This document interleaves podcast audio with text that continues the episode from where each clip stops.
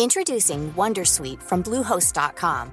Website creation is hard, but now with Bluehost, you can answer a few simple questions about your business and get a unique WordPress website or store right away. From there, you can customize your design, colors, and content. And Bluehost automatically helps you get found in search engines like Google and Bing. From step-by-step guidance to suggested plugins, Bluehost makes WordPress wonderful for everyone. Go to bluehost.com/wondersuite. L'Entertainment Lab by Newton Studio, c'est le podcast 100% Brain Entertainment. Créatifs, responsables de marque, directeurs de plateformes technologiques, Pure Players Entertainment et Communicant 3.0 nous partagent leur point de vue sur l'avenir des marques et du divertissement à l'ère digitale. Ce podcast est animé par Alexis Ferber. So hello, uh, I'm very pleased uh, to have Sean Queck for this entertainment lab. Hello, Sean. Hello, Alexis. Pleased to be here. So it's nice because it's the new version of Entertainment Lab in English because uh, usually it's quite in French, but I usually have one guest in, in the US, but most of them are French. And Shaun, we are very happy to welcome you because you're from Singapore. Uh, you are a creative and entrepreneur. Uh, you founded a digital agency, TM RW. Uh, Shaun, can you explain a bit about your path and how you come to found your company? Ah, well, I started out as a copywriter some 20 years ago. Actually, I worked for all the big multinationals, DDB, Ogilvy, uh, sorry, DDB, Bates, um, JWT. So I started out as a copywriter, winning awards and stuff like that. And then I became the client I actually uh, became the retail uh, executive for a large telco company here, managing a multi-million dollar budget. But I realized after one year of being the client, I am not suitable to be the client. I okay. couldn't stand that shit anymore. how long did you how, how, long did you do that to work in the one year? one year. It was short short term. Short term.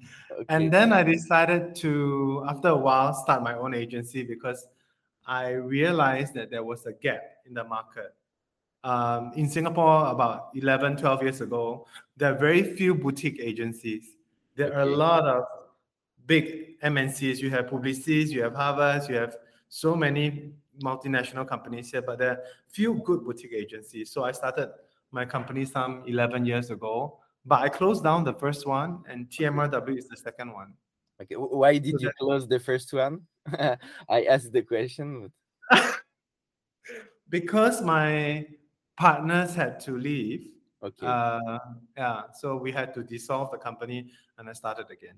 Okay, so let's focus on your new company. So it's a the company is 11 year old, but it's a very creative boutique digital agency on Singapore markets. I know that you earned a lot of creative prizes, so congratulations. Thank uh, you. And uh, yes, can you take talk about your company, your positioning, the difference, and maybe yes, how you grow during these uh, ten years? Ah, okay. So the new company is around six years old, but uh, we started after the first company closed. We are, I would say, we are idea first. We are media neutral. We don't talk about um, whether yes, it is a very digital agency, but we don't talk about ideas as in oh, this is digital and therefore we do it. We talk about what works for the brand first. We we started out as a very small company with about seven people or four people, four okay. to seven people. Today we are around 40, 40 something people. Wow, congrats. Yeah, very, very fast growth in very short time.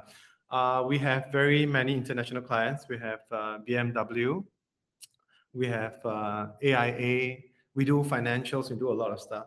But what makes us different, I think, from other boutique agencies is that we are very good at integration.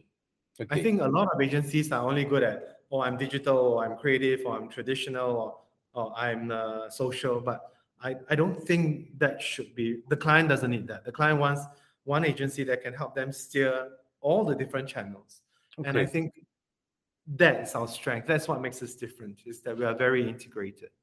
Okay, nice. So what you are the one-stop boutique, and you you can do from the ideation to the delivery. That's it.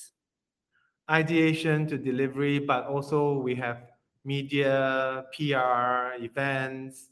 We, we really have a one-stop solution for the client. And okay. I think that is the real difference. Yeah. And you, Shaun, you are the creative or you're the business or both? You are you have the duality. Uh, how do you manage with the organization of the agency? I would say. Okay, I think with as you know, Alexis, you are the entrepreneur yourself. Mm. It's very difficult to say that we are one thing or we yes. are not one thing. Especially we are everything. in the digital, especially in the digital where you have to be multicultural. I would say. Yes, and sometimes you have to be the cleaner Sometimes yeah. you have to be everything. So, but my role as we grow bigger has evolved. So, in the past, I was doing a lot more creative execution. Now, at this level, we're doing a lot. Well, my role is more strategic and new business. So, I, I thankfully have the ability to hire great talent and I put great talent where they need to do. So, I have a, many great creatives that joined us recently. I have a new general manager. So with the with the senior people in place, I think it's a lot easier for me to define my role. And I okay. think, as you know, strategy is key. Yeah. Okay, so you put the energy in the key moments of the agency, uh, a big pitch or the management. You are you are here when when you need people need you. That's it.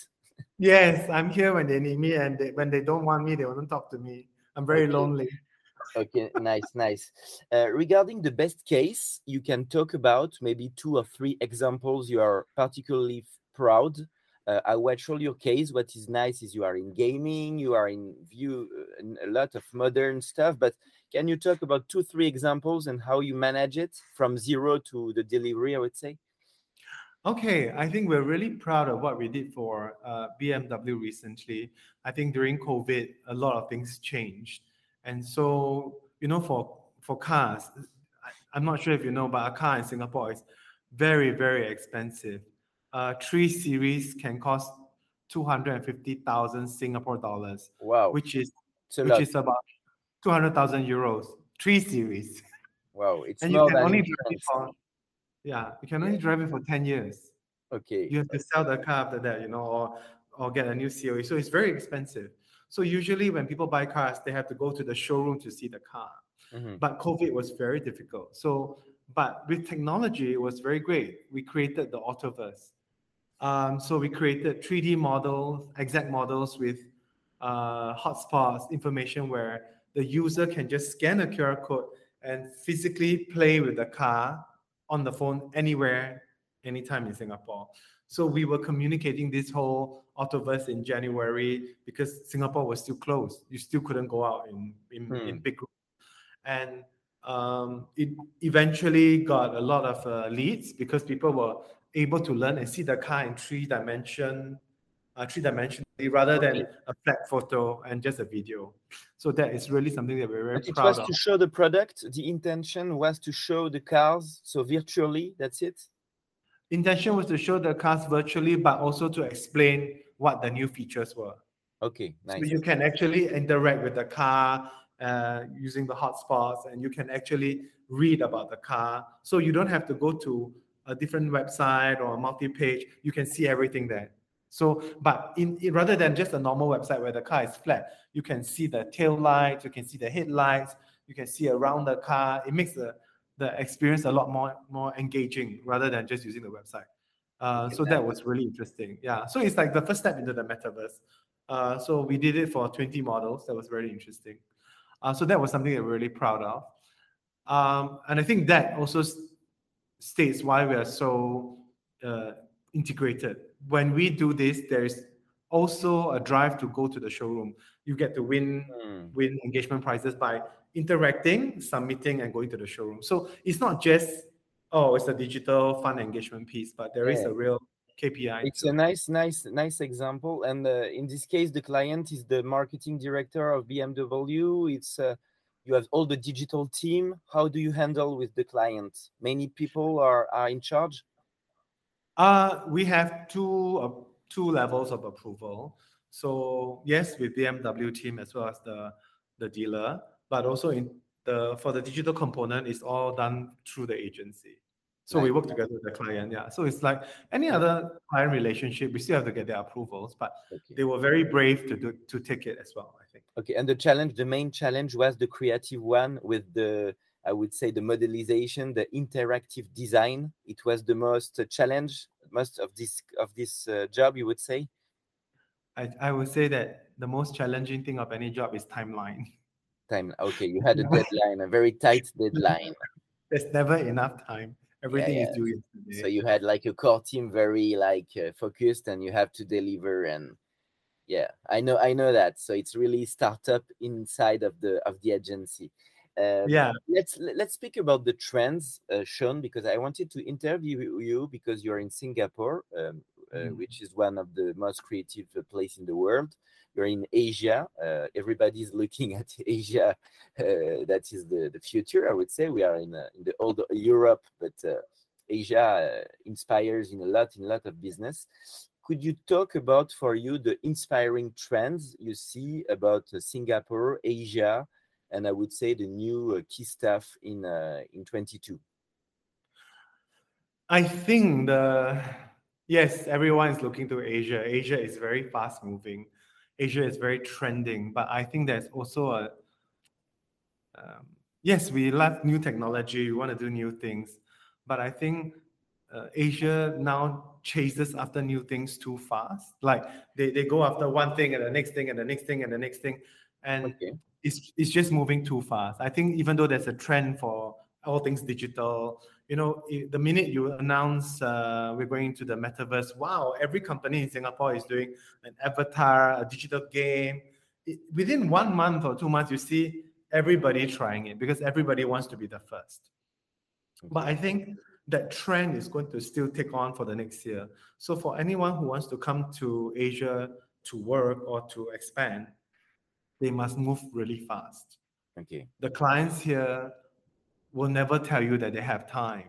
If you want to do a podcast, do it next week. If you want to shoot a TikTok, do it today. If you want to do something, do it yesterday. So Okay. I think for the trend, uh, we are very trend setting, but the danger for trend setting for companies wanting to work here, what is different with Europe and maybe the world is, um, I guess, time for planning. You know, in, in Europe, you say you're all Europe, but you take time to plan a campaign. Maybe you take one month or two months to, to segment and all. But Asia is like, okay, mm, I want to launch it next week.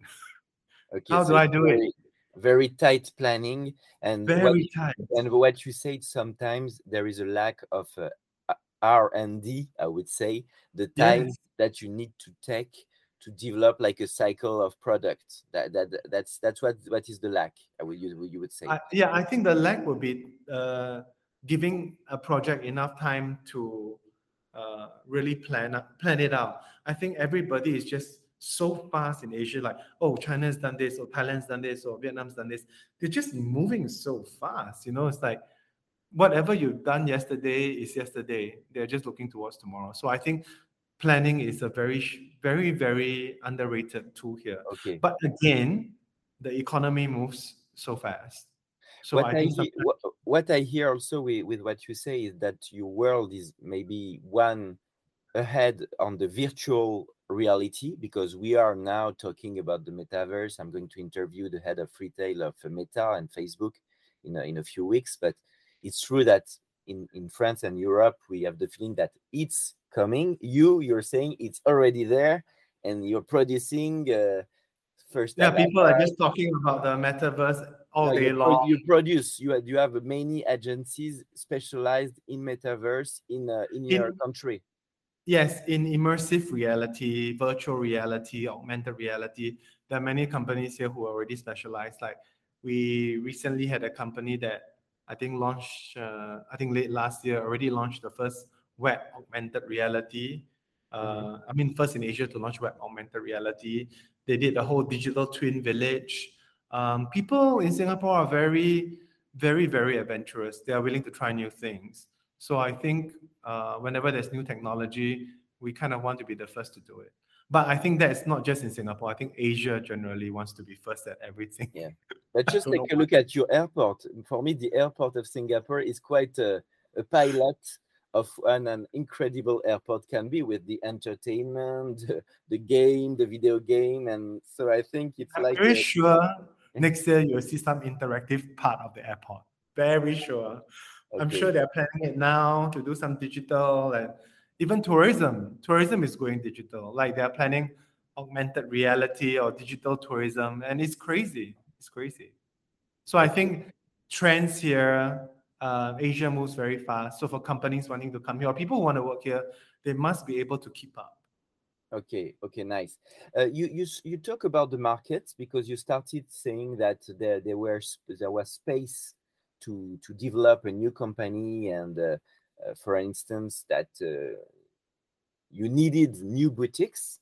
Does, does it mean that the market you think is more open than in Europe? It's true in Europe it's quite competitive, but now Singapore is really a place where you can win easily new clients, business is booming. How do you describe the I would say the relationships between the competition for big brands and the new small or uh, medium brands. How do you see that the, on the business per, business perspective for the digital agency? I think the market here is not very big. Singapore is a key market, but it's more like a regional headquarters. There's a lot of regional uh, headquarters uh, based here. Um, the business is very, very competitive. There are now many, many boutiques. Maybe a decade ago, there's not many, but now there are many boutiques. Clients are more open to working with boutique agencies. In fact, I think boutique agencies are, are winning quite a lot of accounts from the big agencies. But I would say this um, as competitive as it is in Europe, it is maybe easier for a smaller company uh, to start in Singapore because there's always somebody looking for you know a new partner. And the country is small so it's, it's much faster to grow i think. Say in europe if you are in france uh, france is so big i think just to be in the capital the competition is very very tough. So i think it's easy for companies to start but um, i would say this if it's a foreign company wanting to come to singapore it might be better to work with a local partner Mhm. first and develop that relationship rather than come and open a new agency because it's just too competitive. Okay, Singapore is more international than other countries around. Do you work also with other countries in in, in Asia? Do you speak? Can you speak about the other uh, local specificities? Uh, yes. So every country's language is different. Mhm. So Thailand speaks Thai, Vietnamese speaks Vietnamese. Uh, so every country has its own scene and different. So the big agencies are in every country, but there are many boutiques in each country. So I TMRW recently opened in Vietnam one year ago, and we have grown to seven people there. I would say the market is similar, as in I think it's still trending. It's about what's new, but every country has very different business approaches. I would say Singapore is a more transparent country. The other countries are a little bit less transparent. So if any anybody wants to start a company, might be easier to start in Singapore. Okay, nice, nice. Uh, in terms of um, the way you work with clients, because it's true in France, you have two ways of working. Either you have like a recurring work with brands, or you also can have one shot or like uh, specific campaigns. Uh, can you speak about the needs you feel about the brands nowadays? There is this need of innovation you talk about. Um, is this this need of social media accompaniment? Can you say of what you feel about what these brands require nowadays from your perspective? Okay. For Singapore, the brands require high performance marketing. They want to be able to track or have return on investment because the market is so small, everything is trackable. So the market is very much geared towards digital performance. But I would say that in a country like Vietnam, the market is very geared towards awareness, viral videos, because the country is so big. It's Okay. uh, 100 million people versus Singapore, which is 6 million people. To reach 100 million people, you, you don't have the budget. So they produce very big commercials that hopefully go viral. But Singapore doesn't produce a lot of TV commercials. They produce very strong, innovative campaigns that hopefully will be able to track or engage the Okay, user. So you're more Very lead, different. lead, lead ori- oriented. You, you're more lead yes, generation very oriented. oriented. Very, Okay. very leads oriented. Okay. Whereas nice. Vietnam is very awareness driven, for example, and Thailand is a very branded entertainment country. You can see in all the TV shows, they'll put the product in every shot, you'll drink the product. So, uh, branded entertainment, I think, is much bigger in Thailand uh, and other countries than in Singapore. Singapore has very little branded entertainment. Yeah. Okay. What is your view you about the brand entertainment? What do you think about it? I think it works well when it is integral to the story. But if you tell me like if the whole story is about a um, a taxi driver and the car is a I don't know a BMW car, fine. But if you tell me the story is about about a pilot and then you put a, a car there, it doesn't really mean anything. So I think branded entertainment sometimes get it very wrong. They try to go into any show that offers them, oh, here we have going to have two million views, so you come in and pay for this. I think having a cup on the desk doesn't help the brand. Okay. You get what I mean? It just because I have a cup and I'm on um, I don't know a music show or talent show, just because it says the brand here, I, I don't think it helps the brand. Okay, okay. It So you question, uh, of course, what you say about uh, the strategic impact of the storytelling, how it has been thought uh, before, and that it has to really reflect the personality of the brand and to be useful. And that is what is Yes. not uh, obvious when you look at television and Yes. advertising every day. Uh, okay, okay. So you have the same same. I. I think for Asia, I think it still has a long way to go in in in in perfecting that branded entertainment because it is hard. It's very competitive. Everybody wants to just you know. In terms of format, can you talk about in terms of format, the, the the new emerging format you believe in? It can be a long form videos, or uh, you you spoke about the metaverse, of course, and the virtual reality. But Mm. can you give some examples of formats that you think are important for the future? I think I think it's the same everywhere in the world. I think video has become the most important format, but there is short form and long form. I think TikTok, uh, particularly in in this Asia region, is very is growing really, really, really fast. Um, in fact, you will see that uh, uh, in some countries they skip Instagram and they go to TikTok straight. So Instagram is smaller than TikTok in some countries. So TikTok is growing very big. So I think video format will be here to stay, but video format with uh, alternate reality. Mhm. I think it's not just watching through the phone anymore, but there should be there will be I think the new format will be an immersive reality where you're watching something, but something else is happening in the background that you don't know.